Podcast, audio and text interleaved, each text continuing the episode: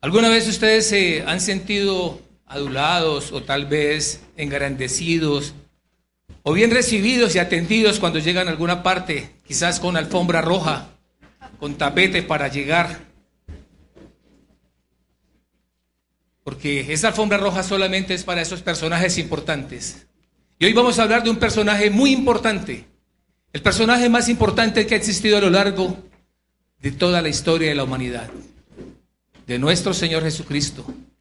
Así como ustedes estaban ahora gozosos, dispuestos a recibir la palabra del Señor, así llegó Él un día, como dice nuestro texto en esta mañana. Él llegó a Jerusalén, y eso es lo que vamos a narrar en esta mañana en el texto de Marcos 11. Así que voy a pedirles que oremos para que sea el Señor quien nos guíe en esta mañana y nos permita predicar la palabra del Señor fielmente. Padre bueno, Señor, Dios eterno y soberano, te damos infinitas gracias porque tú nos permites en esta mañana llegar con gozo para escuchar tu santa palabra, la palabra del Evangelio, para escuchar de tu Hijo Jesucristo y la obra redentora que Él ha cumplido en la cruz del Calvario, para recordar y celebrar una vez más tu muerte y tu resurrección en la, tumba. Padre, yo te ruego que la exposición de tu palabra en esta mañana sea fiel y que uses a tu siervo, Señor, para tu honra, tu alabanza y tu gloria. Lo pedimos en Cristo Jesús, nuestro Señor y nuestro Salvador. Amén. Vamos a el, Evangelio, de Marcos, capítulo 11, y vamos a tener nuestra lectura del texto. Voy a leer de versículo 1 al versículo 26. Dice la palabra del Señor. Cuando se acercaban a Jerusalén por Betfagé y Betania, cerca del monte de los olivos, envió a dos de sus discípulos y les dijo, Id a la aldea enfrente de vosotros, y tan pronto como entréis en ella, encontraréis un pollino atado, en el cual nadie se ha montado todavía. Desatadlo y traedlo. Si alguien os dice, ¿por qué hacéis eso? Decid, el Señor lo necesita y enseguida lo devolverá acá. Ellos fueron y encontraron un pollino atado junto a la puerta afuera en la calle y lo desataron. Y algunos de los que estaban allí les dijeron, ¿qué hacéis desatando el pollino? Ellos le respondieron tal como Jesús les había dicho y le dieron permiso.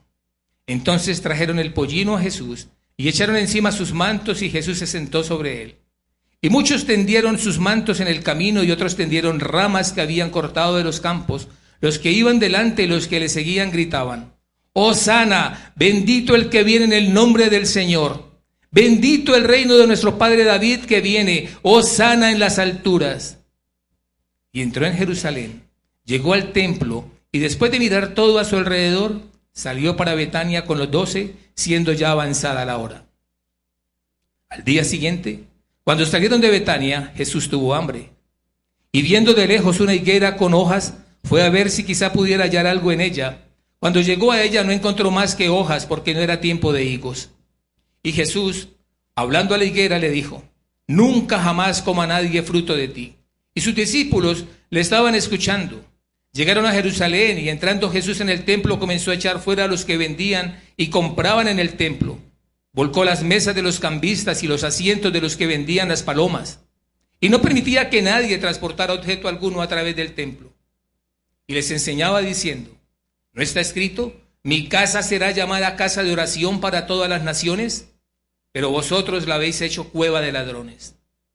Los principales sacerdotes y los escribas oyeron esto y buscaban cómo destruirle, porque le tenían miedo, pues toda la multitud estaba admirada de su enseñanza, y cuando atardecía solían salir fuera de la ciudad. Por la mañana, cuando pasaron, vieron la higuera seca desde las raíces. Entonces Pedro, acercándose, le dijo, Rabí, mira la higuera que maldijiste se ha secado. Y Jesús respondió diciendo, tened fe en Dios. En verdad os digo que cualquiera que diga a este monte, quítate y arrójate al mar, y no dude en su corazón, sino crea que lo que dice va a suceder, le será concedido. Por eso os digo que todas las cosas por las que oréis y pidáis, creed que ya las habéis recibido y os serán concedidas. Y cuando estéis orando, perdonad si tenéis algo contra alguien para que también vuestro Padre, que está en los cielos, os perdone vuestras transgresiones. Pero si vosotros no perdonáis, tampoco vuestro Padre que está en los cielos perdonará vuestras transgresiones. Mis hermanos, para poder comprender la escritura del día de hoy, es necesario ir al contexto histórico y al contexto cultural del texto. Y esto nos va a permitir a nosotros tener detalles específicos para lograr comprender por qué la multitud reaccionó con gritos de alabanza para Jesús. ¿Por qué le recibieron con una entrada triunfal en Jerusalén? ¿Por qué era necesario que Jesús llegara a la semana de la Pascua? Y es necesario recurrir al contexto histórico y al contexto cultural porque nos permite recordar que Jerusalén era una provincia de Judea que estaba bajo el imperio romano. Los judíos esperaban un Salvador, pero ellos no estaban suplicando por la salvación del pecado. Esperaban ser bendecidos por Dios. Ellos pedían prosperidad, pedían liberación del dominio de la opresión romana ellos están buscando el cumplimiento de todas las promesas relacionadas con el Mesías. Y Jesús ha recorrido ahora muchos y diferentes pueblos. Ha pasado por diferentes aldeas, ha estado en Galilea, en Gadara, en Capernaum, en Sidón, en Tiro, en Judea, pero finalmente llega a Jerusalén. Es un recorrido, ha terminado allí su recorrido, un recorrido que ha iniciado desde el mismo cielo y ahora llega allí a Jerusalén, la última semana de su vida lo que conocemos como la Semana de la Pasión, la Semana Santa.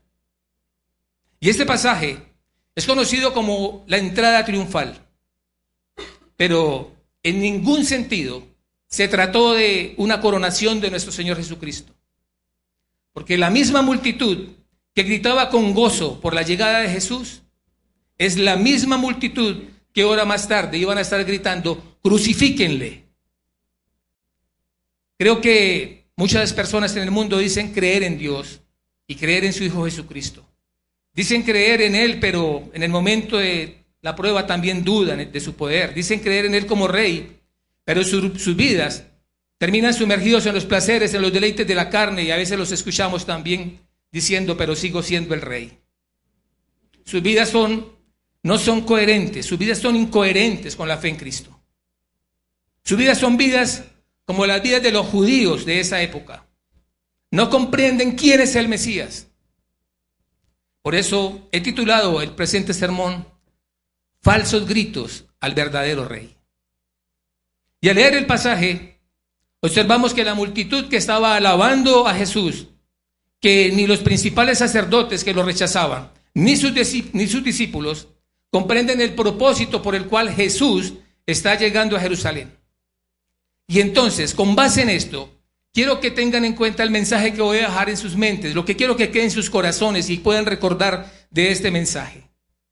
Creer a Jesús, creer en Jesús, implica ser coherentes con nuestras vidas de fe. Creer en Jesús implica ser coherentes con nuestras vidas de fe. Ha sido mi oración que el Señor nos inquiete a meditar y reflexionar en la forma que estamos adorando a nuestro Salvador. Y mi intención es que logremos comprender que nuestra alabanza, nuestra adoración y nuestra vida debe ser coherente con nuestra vida de fe en Cristo.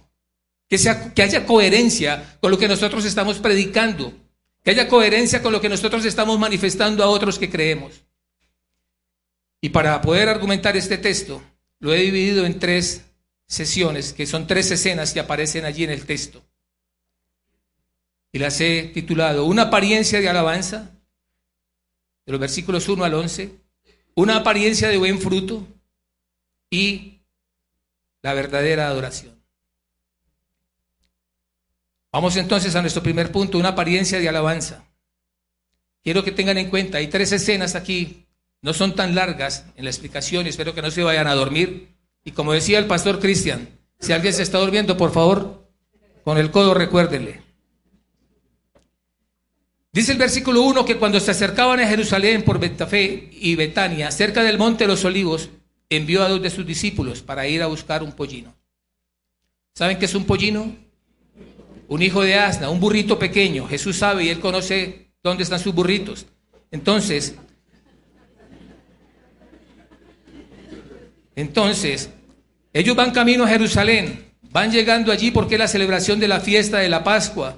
Y hay muchas personas que igualmente están caminando junto a él. Van muchos allí caminando a Jerusalén porque es la celebración de la, la celebración anual de la Pascua. Así que es bueno recordar que los judíos celebraban tres fiestas importantes para ellos. Ellos tenían la celebración de la fiesta de la Pascua, la fiesta de Pentecostés y la fiesta de los tabernáculos. Pero en esta ocasión solamente estamos en, en el tiempo y la narrativa del texto, en la celebración de la Pascua. También es importante recordar que el pasaje nos está presentando tres escenas. Eh, inicia con la última semana de nuestro Señor Jesucristo y el texto nos está llevando a nosotros a ver cómo ahora Él va con los discípulos camino a Jerusalén y se están acercando ahora al final de, la vida, los últimos días de Jesús. Y el pasaje nos lleva entonces a una escena muy importante, pero quizás ignorada por los habitantes de Jerusalén y ignorada por muchos judíos en ese momento. Es el momento en que Jesús envía a dos de sus discípulos a la aldea vecina, dándoles instrucciones de lo que sucedería al entrar en esa aldea. Él les dice, van a ir allí, van a encontrar un pollino atado, van a, a ver que ese pollino nadie lo ha montado, y si alguien pregunta por qué hacen eso, pues respondan, el Señor lo necesita. Eso nos permite a nosotros contemplar la omnisciencia del Señor. Él sabe absolutamente todo. Pero ¿qué relevancia tiene esta escena? Jesús le está mostrando a sus discípulos su poder, su poder omnisciente. Él les está diciendo que van a encontrar el pollino atado. Les está eh, diciendo que él nunca ha estado tampoco allí en esa región de Betafé y no había enviado a nadie ni había hecho arreglos para que alguien estuviera allí teniéndole el, el pollino listo. O sea, Nadie lo ha montado, nadie sabe allí nada, sino es la omnisciencia del Señor revelada allí. También podemos ver el conocimiento del Señor. Él les dijo que cuando lo desataran les iban a preguntar, ¿ya estáis desatando el pollino? Ellos sabían qué responder. Y sabían también cuál sería la respuesta, iban a recibir el permiso. Y quizás creo que eso esté sucediendo porque muchos ya han escuchado de Jesús. Y al decir el maestro lo necesita, el Señor lo necesita, pues la persona que era dueño del pollino, pues permitiría que lo llevaran para el Señor. Y todos estos eventos se están desarrollando tal como nuestro Señor omnisciente los había anticipado. En el versículo 7, los discípulos han cumplido con la misión encomendada. Han llevado el pollino a Jesús, han puesto sus mantos como una silla improvisada allí para que Jesús se pueda sentar sobre el animal. Y en el versículo 8, en la medida que Jesús se acerca a Jerusalén, se va intensificando la emoción de la gente. Muchos, muchos empiezan a tender sus mantos por todo el camino. Otros tendieron sus ramas. Y eso significa o simboliza gozo y victoria. Es la celebración de la entrada de Jesús a Jerusalén. Tender sus mantos por el camino frente a Jesús era la forma habitual de expresar sumisión a un monarca. Era el reconocimiento de que el rey estaba por encima de todas las personas comunes. Simbólicamente, ellos lo que están es afirmando que ellos están a los pies del rey que está entrando, están a los pies de ese Mesías que están esperando. Eso es lo que está simbolizando allí. Como decíamos al comienzo, como cuando ponen la alfombra roja para que alguien pase por allí. Y el entusiasmo de la gente, el entusiasmo de la multitud, viene de todos los milagros que ya Jesús ha hecho, ha realizado a lo largo de, su ministerio. Ustedes recuerdan que ha pasado la resurrección de Lázaro, la curación de los ciegos en Jericó, la expulsión de los demonios, la sanación de los enfermos. Y en el versículo 9 y 10, ese entusiasmo lleva a la multitud a dar gritos de esperanza. Oh, sana, bendito el que viene en el nombre del Señor, bendito el reino de nuestro Padre David que viene. Oh, sana en las alturas. Oh, sana, Sálvanos, Señor. Pero ellos no están esperando esa salvación del pecado como todos nosotros pensamos. Están esperando que el Señor los libre de esa opresión del imperio romano. Osana es esa máxima expresión de alabanza. Ellos están reconociendo a Jesús como la esencia de la Pascua. Ellos no lo están reconociendo. No lo están reconociendo como, como la esencia de la Pascua porque no tienen conocimiento de quién es el que está llegando. No saben el propósito de Jesús. Ellos están pidiendo o esperando es un libertador. Lo que ellos esperan es alguien que venga a librarlos de esa opresión del dominio romano. Y es cierto que si el rey Salomón, hijo del rey David, montó en una mula en su coronación como rey, Jesús al montar en un pollino de asna no está identificándose con la tradición davídica. Porque todo esto aconteció para que se cumpliera lo dicho por el profeta Zacarías. Eso es lo que está sucediendo allí. Zacarías 9:9 dice, regocíjate sobremanera, hija de Sión, da voces de júbilo, hija de Jerusalén. Tu rey viene a ti, justo y dotado de salvación, humilde, montado en un asno, en un pollino, hijo de asna. Lo que se está cumpliendo aquí es la profecía de Zacarías. El Mesías está llegando, el rey está llegando montado en un pollino. El animal más tierno en ese momento para nosotros verlo de esa manera.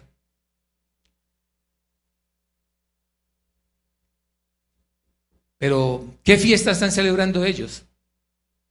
La fiesta de la Pascua. Entonces es la fecha de ingreso de Jesús a Jerusalén. Es lo más relevante que está pasando allí. ¿Por qué? Porque Jesús en su plan divino estaba cumpliendo la ley. Él está cumpliendo la institución de la Pascua.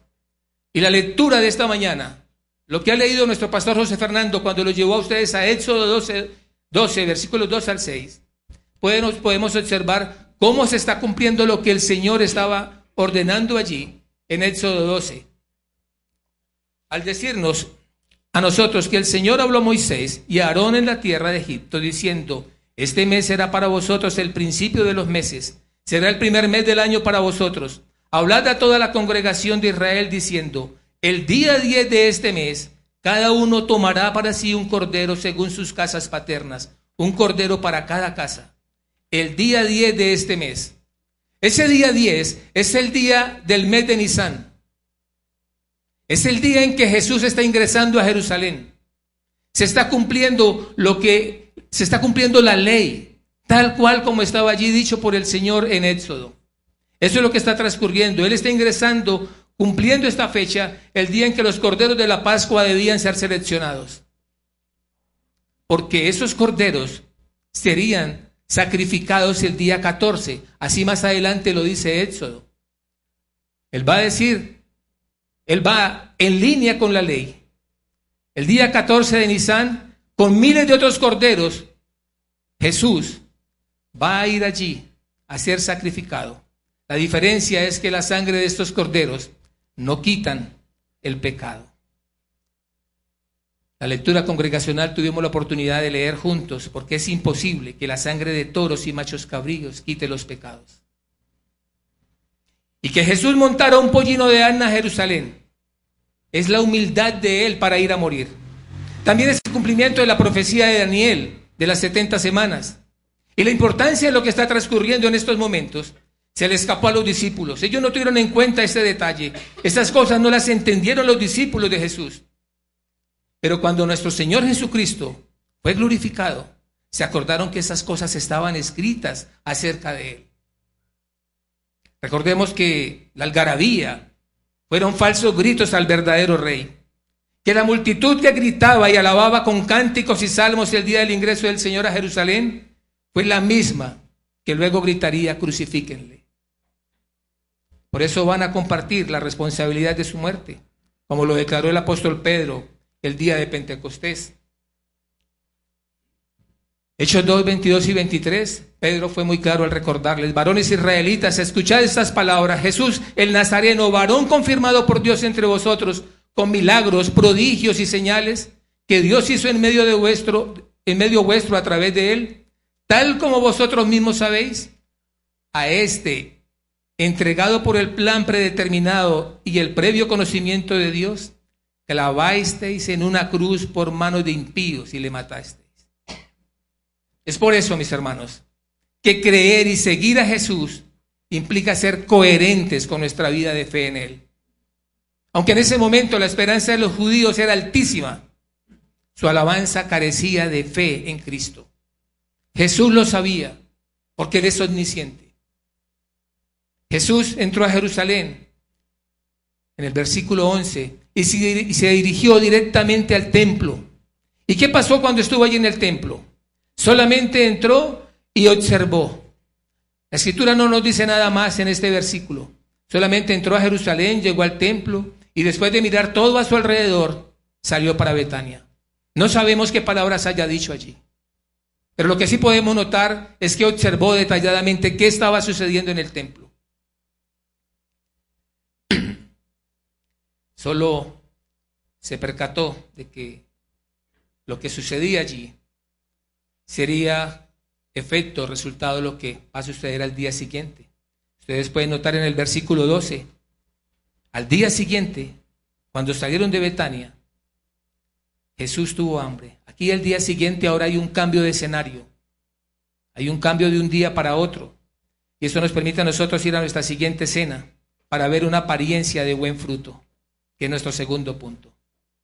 En los versículos 12 al 14, este día, es decir, al día siguiente de la entrada de Jesús a Jerusalén, es un día crucial para la historia redentora. ¿Por qué? Porque ahora hay un cambio total de sentido a las esperanzas y expectativas mesiánicas que tenía el pueblo judío. Es un giro sorprendente de los acontecimientos. Recordemos que Israel es la nación del pacto. Es el pueblo santo para Dios. Es la nación elegida y bendecida por Dios. Israel fue escogido para ser pueblo de Dios entre todos los pueblos de la tierra. Deuteronomio 7:6, así nos lo cita. Porque tú eres pueblo santo para el Señor, tu Dios. El Señor tu Dios te ha escogido para ser pueblo suyo de entre todos los pueblos que están sobre la faz de la tierra. Así que Jesús ha pasado la noche en Betania, ha estado allí con sus discípulos, y nuevamente va ahora camino a Jerusalén. Y como todo hombre, tuvo hambre. Tal vez especulando un poco, porque no lo dice el texto, pero quizás tuvo un tiempo prolongado de oración en la mañana. Quizás cuando salió no desayunó. Y eso nos permite a nosotros entender que Él está en su condición de hombre, es Dios hecho hombre siente hambre, tiene las mismas necesidades nuestras. Él es completamente hombre y está sujeto a las limitaciones de todo ser humano. Porque no solo experimentó hambre, sino también sed, cansancio. Y ahora Jesús ve una higuera frondosa. Es una higuera que está robusta de follaje de hojas y él va en busca de frutos para comer por el aspecto del árbol. Y se presumía que tuviera frutos, porque es una higuera que está frondosa. Pero solamente fue la, presunción. Entonces Jesús, al ver acercarse y ver que no hay fruto, maldice diciendo, nunca jamás coma nadie fruto de ti. Y hay una particularidad. Sus discípulos están allí con él y lo están escuchando. Están escuchando ese ese milagro que el Señor está haciendo allí, que es el único milagro que encontramos en la Biblia donde Jesús maldice. Es muy particular lo que está pasando allí. Y en esa maldición de, la higuera nos permite a nosotros entonces ver cómo, como la higuera, asimismo hay vidas, personas, que nosotros vemos por ahí también aparentes, ¿no? Es lo que está pasando comparando con la higuera. La, la higuera llena de hojas, robusta, con buen follaje. Es como las personas que aparentamos y que vemos unas vidas espirituales aparentes. Lo vemos por ahí, no aquí, ¿no? Vidas completamente aparentes, vidas eh, espiritualmente aparentes, pero sin fruto. Vidas vacías, carentes de adoración, que aparentes ser lo que no son. En pocas palabras, vidas fingidas. Por eso Salomón dice, que el sentido de la vida es temer a Dios y guardar sus mandamientos. Amigos, si quieres encontrar el sentido de tu vida y de tu existencia, crea en Jesucristo. Tema y guarde sus mandamientos. Crea en Cristo, crea en aquel que está entrando e ingresando a Jerusalén como Salvador. Porque mis hermanos y amigos, no hay plenitud en las mujeres, no hay plenitud en los hombres, no hay plenitud en el licor, ni en las drogas, ni hay plenitud en la inmoralidad, en el adulterio, en la injusticia, en la fornicación. No hay plenitud en la mentira, en el homosexualismo, en la infidelidad, en la lujuria, en los ídolos, en las pasiones de la carne. No hay plenitud fuera de Cristo. No sé si ustedes han notado que al ser humano nada le satisface, que logran algo y quieren más. Viven insatisfechos, porque la plenitud solo está en Cristo. Y esa es la plenitud que está llegando a Jerusalén. Por eso les recomiendo a mis amigos, busquen del Señor para que tengan fruto, para que encuentren gozo, paz, paciencia, benignidad, bondad, fe, dominio propio en sus vidas y que puedan ser satisfechos en Él. Ese es nuestro ruego. Nosotros como, como iglesia rogamos que, que busquemos del Señor para que haya fruto en cada uno y que la satisfacción esté en darle toda la gloria a Dios por todo lo que recibimos de Él. Porque Cristo es el propósito de nuestra existencia. Porque en Él está la vida. Fuera de Él no hay vida. Ese es el fin de la vida, creer en el Señor Jesucristo para salvación. Y eso implica obedecer. Eso implica ser coherentes con nuestra vida de fe. Por eso es que Jesús está ilustrando gráficamente la higuera, el simulacro vacío de adoración en el templo. Eso es lo que vemos nosotros ahora en el versículo 15. Llegaron a Jerusalén y entrando a Jesús en el templo, comenzó a echar fuera a los que vendían y compraban en el templo, volcó las mesas de los cambistas y los asientos de los que vendían las palomas, y no permitía que nadie transportara objeto alguno a través del templo. Adicionalmente también les está enseñando. Jesús está simbolizando allí lo que va a ser ahora la cercana destrucción del templo. Él está manifestando el desagrado de Dios, el desagrado con el lugar, con los mercaderes, con sus dirigentes, con el pueblo mismo que está orando allí, sin reverencia a Dios. Por eso la maldición de la higuera es enseñada como el juicio de Dios.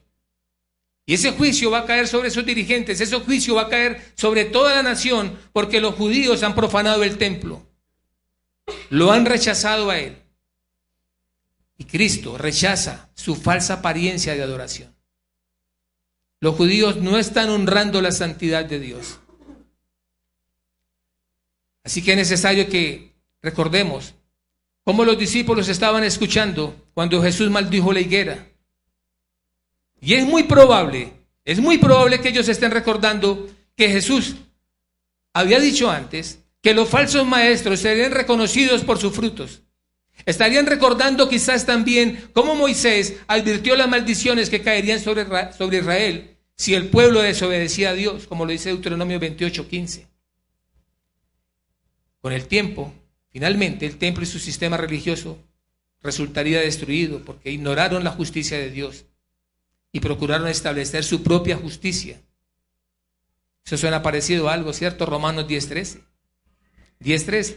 Pues desconociendo la justicia de Dios y procurando establecer la suya propia, no se sometieron a la justicia de Dios. El Mesías ha llegado a Jerusalén.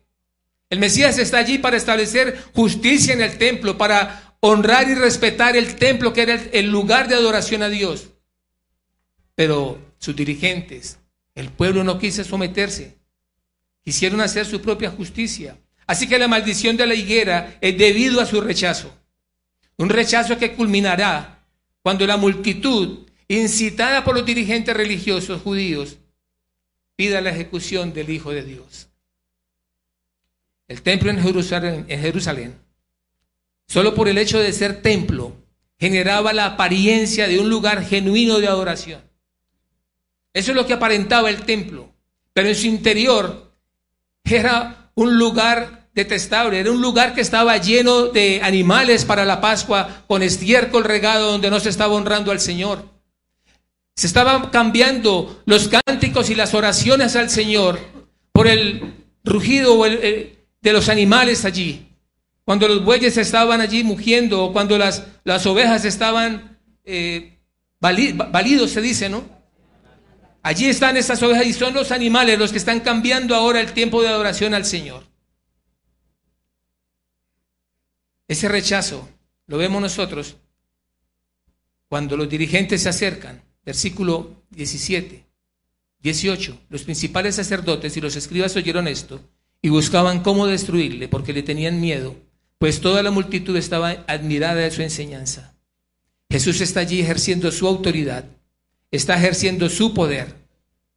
Jesús no llegó a orar como lo hizo al inicio de su ministerio. Esa fue la sorpresa para los judíos Esa fue la sorpresa para los israelitas sobre las expectativas que ellos tenían del Mesías.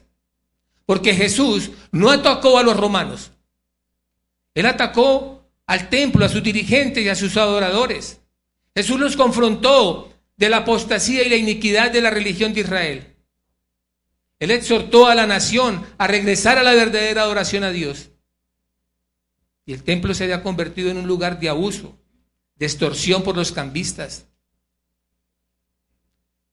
y estas son las razones suficientes ahora para que Jesús en el versículo 16 y 17 les enseñe. No permitía que nadie transportara objeto alguno a través del templo y les enseñaba diciendo, ¿no está escrito mi casa será llamada casa de oración para todas las naciones? Pero vosotros la habéis hecho cueva de ladrones. Esas son razones suficientes para que Jesús haya ejercido toda su autoridad y los haya expulsado solamente a vendedores, sino a cambistas y clientes, todos los que estaban allí. Él no permitió que nadie transportara objetos por el templo. Él está mostrando celo por la casa del Señor. Y el Señor detesta a quienes pervierten la adoración por la codicia. Versículo 17. Después de la reacción de Jesús en el templo, Marcos nos resume lo que quizás sería una fuerte enseñanza del Antiguo Testamento. Jesús está citando Isaías 56, 7. Mi casa será llamada casa de oración para todas las naciones. Y eso es una particularidad, porque en Jerusalén está el único templo. No hay donde más ir a adorar, pero la han convertido en cueva de ladrones, están deshonrando al Señor. La oración ahora eh, debemos entenderla como la esencia de la adoración. Y el templo era donde estaban todas las personas que iban a tener comunión con Dios. Para eso estaba diseñado, ese fue el propósito del Señor, como dice el salmista en el Salmo 65.4. Cuán bienaventurado es que tú escoges y acercas a ti, para que more en tus atrios seremos saciados con el bien de tu casa, tu santo templo. El templo no solo era para los judíos, sino para todas las naciones. No había ningún lugar donde un gentil prosélito fuera a adorar. Y lo repito, no habían lugares fuera de Israel, solamente Israel tenía el templo para adorar al Señor, había diseñado, había sido diseñado para que todas las naciones se acercaran a adorar al rey, a adorar al Señor, a adorar a Dios. Imagínense lo que se había convertido el templo, lleno de animales, como lo decía ahora, lleno de estiércol, en un lugar maloliente, cueva de ladrones, y Literalmente el templo se ha convertido en la antítesis de donde pudiera realizarse la adoración y la oración. Y la comparación que Jesús hizo de la cueva de ladrones se refiere a Jeremías 7:11. Pero vosotros la habéis hecho cueva de ladrones, decía Jeremías. Jesús ahora entra en acción. Versículo 18. Los principales sacerdotes y los escribas oyeron esto y le buscaban y buscaban cómo destruirle porque le tenían miedo esta acción de Jesús produce una reacción en los principales sacerdotes y los escribas. Ellos, ellos oyeron lo que Jesús estaba enseñando. Tenían miedo porque la multitud estaba admirada de su doctrina. La multitud estaba eh, admirada de su enseñanza. Y ese miedo, ese temor, ¿cuál sería? El temor y el miedo que ellos tienen es solamente por la amenaza económica que representa para ellos y el, el prestigio que ellos tienen entre el pueblo. Ellos sienten odio ahora por la creciente popularidad que tiene Jesús. Ese es el temor que ellos tienen. Y ahora pretenden matarle. Ahora quieren buscarlo para matarle. Y ahora Marcos da un giro a la historia. Versículo 19. Y cuando atardecía, salían salir fuera de la ciudad. Marcos nos dice que al llegar al atardecer, Jesús y sus discípulos salieron de la ciudad no dice dónde, pero es muy posiblemente que haya sido nuevamente a Betania, como más adelante vamos a ver en Marcos 14, 3. Y el versículo 20 nos indica un nuevo día. Un nuevo, nuevamente Jesús va camino a Jerusalén con sus discípulos. Y hay ahora algo que nos complementa lo que había sucedido en el versículo 12, en el versículo 11, cuando ellos vieron la, la higuera. En ese nuevo día, ven la higuera que se había secado desde sus raíces. Y el comentario de Pedro al maestro, en el versículo 21, Pedro acordándose, le dijo, Rabí, mira la higuera que maldijiste se ha secado. Esto afirma que lo que maldice el Señor será devastado. El sistema religioso y corrupto centrado en el templo va a ser devastado. Se va a acelerar dramáticamente. Ese evento va a ser acelerado en los siguientes días y el día final de la muerte de nuestro Señor, cuando el velo sea rasgado de arriba abajo. Ese velo que separaba el lugar santo del lugar santísimo, con la muerte de nuestro Señor. Y esto nos genera nosotros entonces una pregunta. ¿Ese es el final de Israel? ¿Ese será el final de Israel? La carta a los romanos, Pablo nos dice en capítulo 11, versículos 1 y 2, Pablo preguntó de manera retórica, ¿ha desechado Dios a su pueblo? Él también se formuló la misma pregunta, pero es una pregunta retórica y está dándonos una respuesta. En ninguna manera, de ningún modo, porque yo también soy israelita, descendiente de Abraham, de la tribu de Benjamín. Y la respuesta es que Dios no ha desechado a su pueblo. Dios no ha desechado a su pueblo al cual conoció desde antes. Y la respuesta la van a encontrar en Romanos 11:29 más adelante, porque los dones y el llamamiento de Dios son irrevocables. Mis hermanos, pueden seguir leyendo la historia de Romanos capítulos 11 y 12 para comprender todo este contexto de lo que está diciendo Pablo. Así que recordemos que Jesús y sus discípulos ahora van camino a Jerusalén y que el día anterior Jesús había anticipado la destrucción futura del templo al maldecir la higuera. No olvidemos el comentario de Pedro, ¿no? porque merece también una respuesta. Y esa respuesta entonces nos lleva a nuestra tercera escena, a la verdadera adoración, versículos 22 al 26. ¿Cuál fue el comentario de Pedro? Rabí, la higuera se ha secado. ¿Y cuál fue la respuesta del Señor? Tened fe en Dios. Pedro y los demás discípulos querían saber cómo se secó la higuera.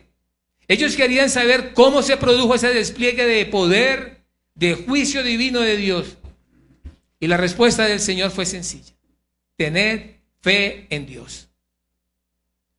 Ese es el poder que viene de Dios. Jesús con su respuesta simplemente le está recordando a sus discípulos la bondad que Dios muestra al conocer el acceso al poder celestial por medio de la oración. La respuesta de Jesús a Pedro, tener fe en Dios, es un llamado a confiar en Dios y no a dudar de Él.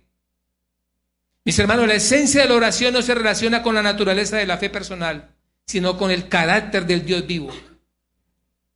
Tener una vida eficaz de oración requiere creer y confiar en Él. Requiere creer y confiar en su poder, en su propósito, en la promesa de Él, en los planes y en la voluntad de Dios. La oración se enfoca en honrar el nombre de Dios, en el avance del reino y en el cumplimiento de su voluntad.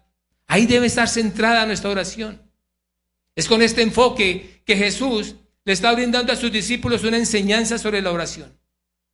Cuando leemos los versículos 23 al 26, en verdad os digo que cualquiera que diga a este monte, quítate y arroja, arrójate al mar, y no dude en su corazón, sino crea que lo que dice va a suceder, le será concedido. Por eso digo que todas las cosas por las que oréis y pidáis, creed que ya las habéis recibido y os serán concedidas. Y cuando estéis orando, perdonad si tenéis algo contra alguien, para que también vuestro Padre que está en los cielos os perdone vuestras transgresiones. Pero si vosotros no perdonáis, tampoco vuestro Padre que está en los cielos perdonará vuestras transgresiones. Creo que a todos nos surge la misma pregunta. ¿Por qué el Señor está insertando una enseñanza sobre la oración en este momento? Eso es muy particular. ¿Por qué, ¿Por qué justamente en este momento entra una porción de, enseñanza de la oración? Y creo que la respuesta es porque hay una necesidad crucial ahora en los discípulos. Y ellos desconocen esa necesidad. Eso es lo, lo crucial de esto. En pocos días, Jesús el Dios hecho hombre, el Dios encarnado, el Dios que ha estado habitando entre ellos allí, no va a estar físicamente, ya no va a estar con ellos. Aunque Jesús le recalcó varias veces la importancia de la oración. Les enseñó los elementos de la oración, recuerdan ustedes Mateo 6. Ellos tenían pocas razones para pedir a Dios en oración porque lo que podían pedir y recibir directamente lo recibían de Jesús. Jesús les aportaba la provisión. Jesús les aportó la dirección, la protección, la corrección y la misma instrucción que necesitaban. Pero ahora la urgencia está en sus propias vidas de oración. Y creo que esa es la razón por la cual Jesús insertó la enseñanza de la oración justamente en ese momento. Porque ellos iban a pasar de tener presente a Cristo todo el tiempo a no tenerlo presente en absoluto.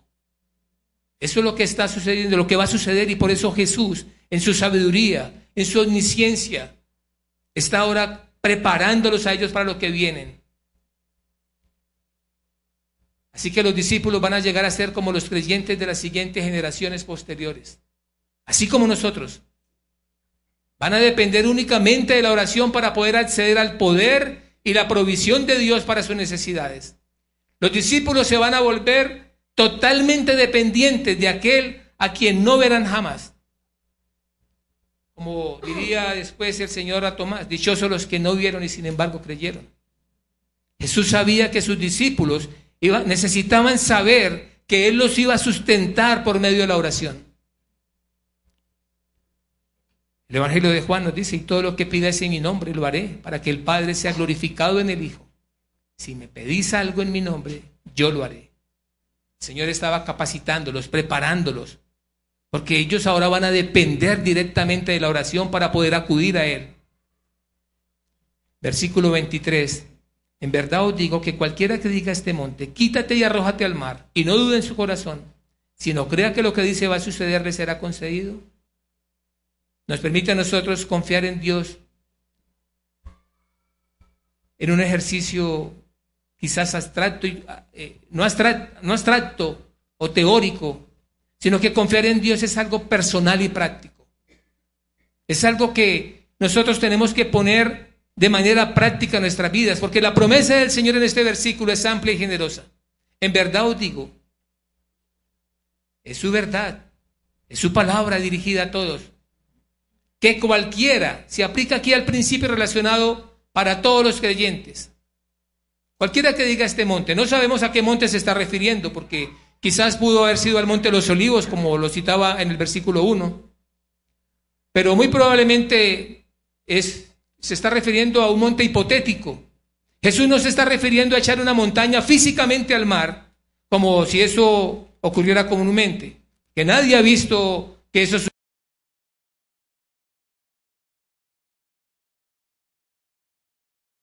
no dudar en su corazón. La advertencia aquí es contra dudar de la naturaleza y del poder de Dios. Así como lo describe Santiago. Él escribe con relación a, quien ora, pero pida con fe, no dudando. No dudando nada, porque el que duda es semejante a la onda del mar. La fe en sí no tiene poder. Simplemente accede al poder de Dios. La fe se requiere para activar el poder de Dios. Por eso que vemos ahorita en el versículo 24. Por eso digo que todas las cosas por las que oréis y pidáis, creed que ya las habéis recibido. La promesa de Jesús, mis hermanos, es que todas las cosas por las que nosotros oremos y pidamos, creamos que ya las hemos recibido. No es una carta blanca que garantice el otorgamiento de todas las peticiones, que garantice las, las peticiones y las codiciosas que tenemos nosotros, esas peticiones egoístas. Es verdad que Dios no quitará el bien a los que andan en integridad por esas promesas y otras similares, pero son limitadas. Todas las peticiones deben ser coherentes con la voluntad de Dios, porque Jesús mismo es el modelo cuando clamó al Padre en Getsemaní. Abba, Padre, para ti todas las cosas son posibles. Aparta de mí esta copa, pero no sea lo que yo quiero, sino lo que tú quieras. Nosotros no somos llamados a abrir nuestros corazones en oración delante de Dios, pero nuestras oraciones siempre deben estar limitadas a la voluntad de Dios. Siempre. Es de esta manera que nosotros reconocemos la voluntad divina de Dios. Lo reconocemos como la, como la voluntad más grande, más pura, más sabia, más generosa, más compasiva y clemente que cualquier cosa que nosotros podamos imaginar. Versículos 24, 25 y 26. Nos dice, perdonad si tenéis algo contra alguien, para que también vuestro Padre que está en los cielos os perdone vuestras transgresiones. mis hermanos, el perdón al que hace referencia Jesús aquí no es el perdón eterno, no es el perdón que, que acompaña a la salvación, porque la salvación no se basa en obras. Jesús les está hablando del perdón relacional, de los pecados que son parte de la vida diaria de los creyentes, de esos pecados que interrumpen nuestro gozo, nuestra comunión y que deben, que debemos tener con el Señor, donde se rompe esa comunión. Está hablando de esa relación personal. Así que muchos aquí hemos sido redimidos por el Señor y ir a Él en oración con una actitud no perdonadora contra otro hermano es pecado. La palabra del Señor nos dice, sed benignos unos con otros, misericordiosos, perdonando, perdonándoos unos a otros como Dios también os perdonó a vosotros. El salmista escribió, si en mi corazón hubiese yo mirado a la iniquidad, el Señor no me habría escuchado. Así que mis hermanos, la oración de todo aquel que llegue teniendo algo contra su hermano o guarde rencor, no será oída por el Señor.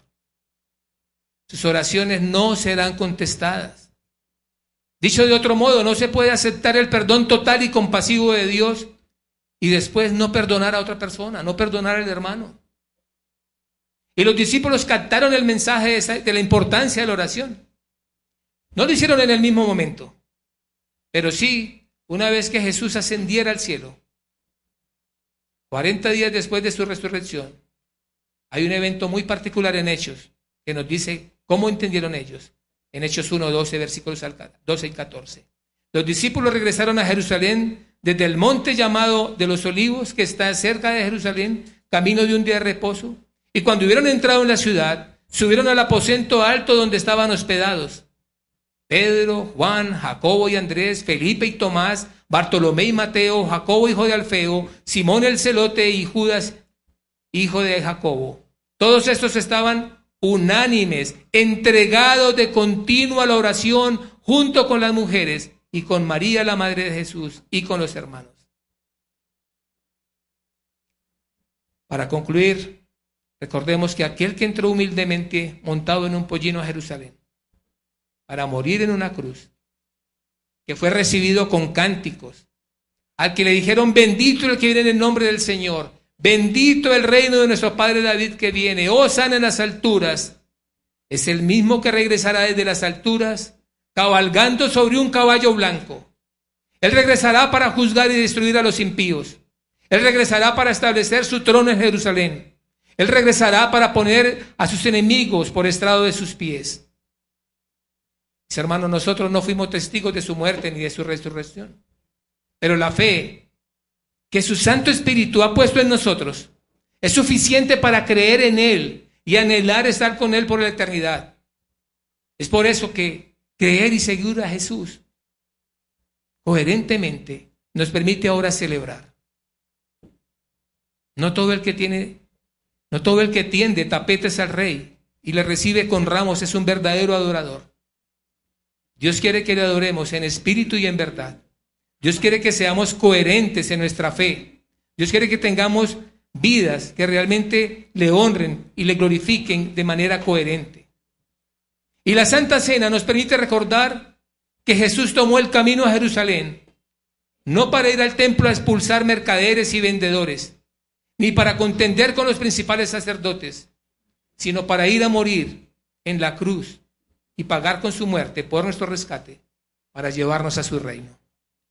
Así que al momento de celebrar la cena, quiero pedirles que lo hagamos meditando en nuestra condición de pecadores, de pecadores arrepentidos, perdonados por el sacrificio de Cristo en la cruz. ¿Quién puede tomar la cena? Todos los miembros de nuestra iglesia pueden tomar la cena porque ustedes, mis hermanos, han sido llamados para seguir al Señor. Han sido evaluados y afirmados que creen en el glorioso Evangelio de Cristo para salvación. También puede tomar la Santa Cena.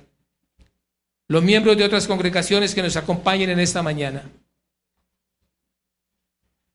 pueden tomar la cena porque como conciudadanos del reino respetamos la autoridad de la iglesia que los hizo miembros. Las personas que no son miembros de ninguna congregación, por amor a ustedes, por amor a ustedes, les rogamos actuar coherentemente y abstenerse de tomar los elementos de la cena. Recordamos que el Señor es compasivo y justo. Él castiga a los que participan sin discernir el cuerpo de Cristo. Sin embargo, si alguien aquí está seguro y tiene la certeza de creer en el glorioso Evangelio de Cristo, puede tomarla bajo su responsabilidad. Pero si existe la más mínima duda en su corazón, te ruego que te abstengas. Es preferible que medites en todo lo que has escuchado hoy y vayas a la cruz en arrepentimiento y fe, orando y regando al Señor por su salvación. En nuestro ruego como pastores, en oración al Señor, que ustedes lleguen en arrepentimiento de su pecado y al reconocimiento de nuestro glorioso Señor Jesucristo como su Salvador. Y que un día podamos celebrar juntos como hermanos, como parte de un solo pueblo y miembros de un solo cuerpo. Es por eso que con estas advertencias pueden ponerse en pie los que van a participar de la cena del Señor.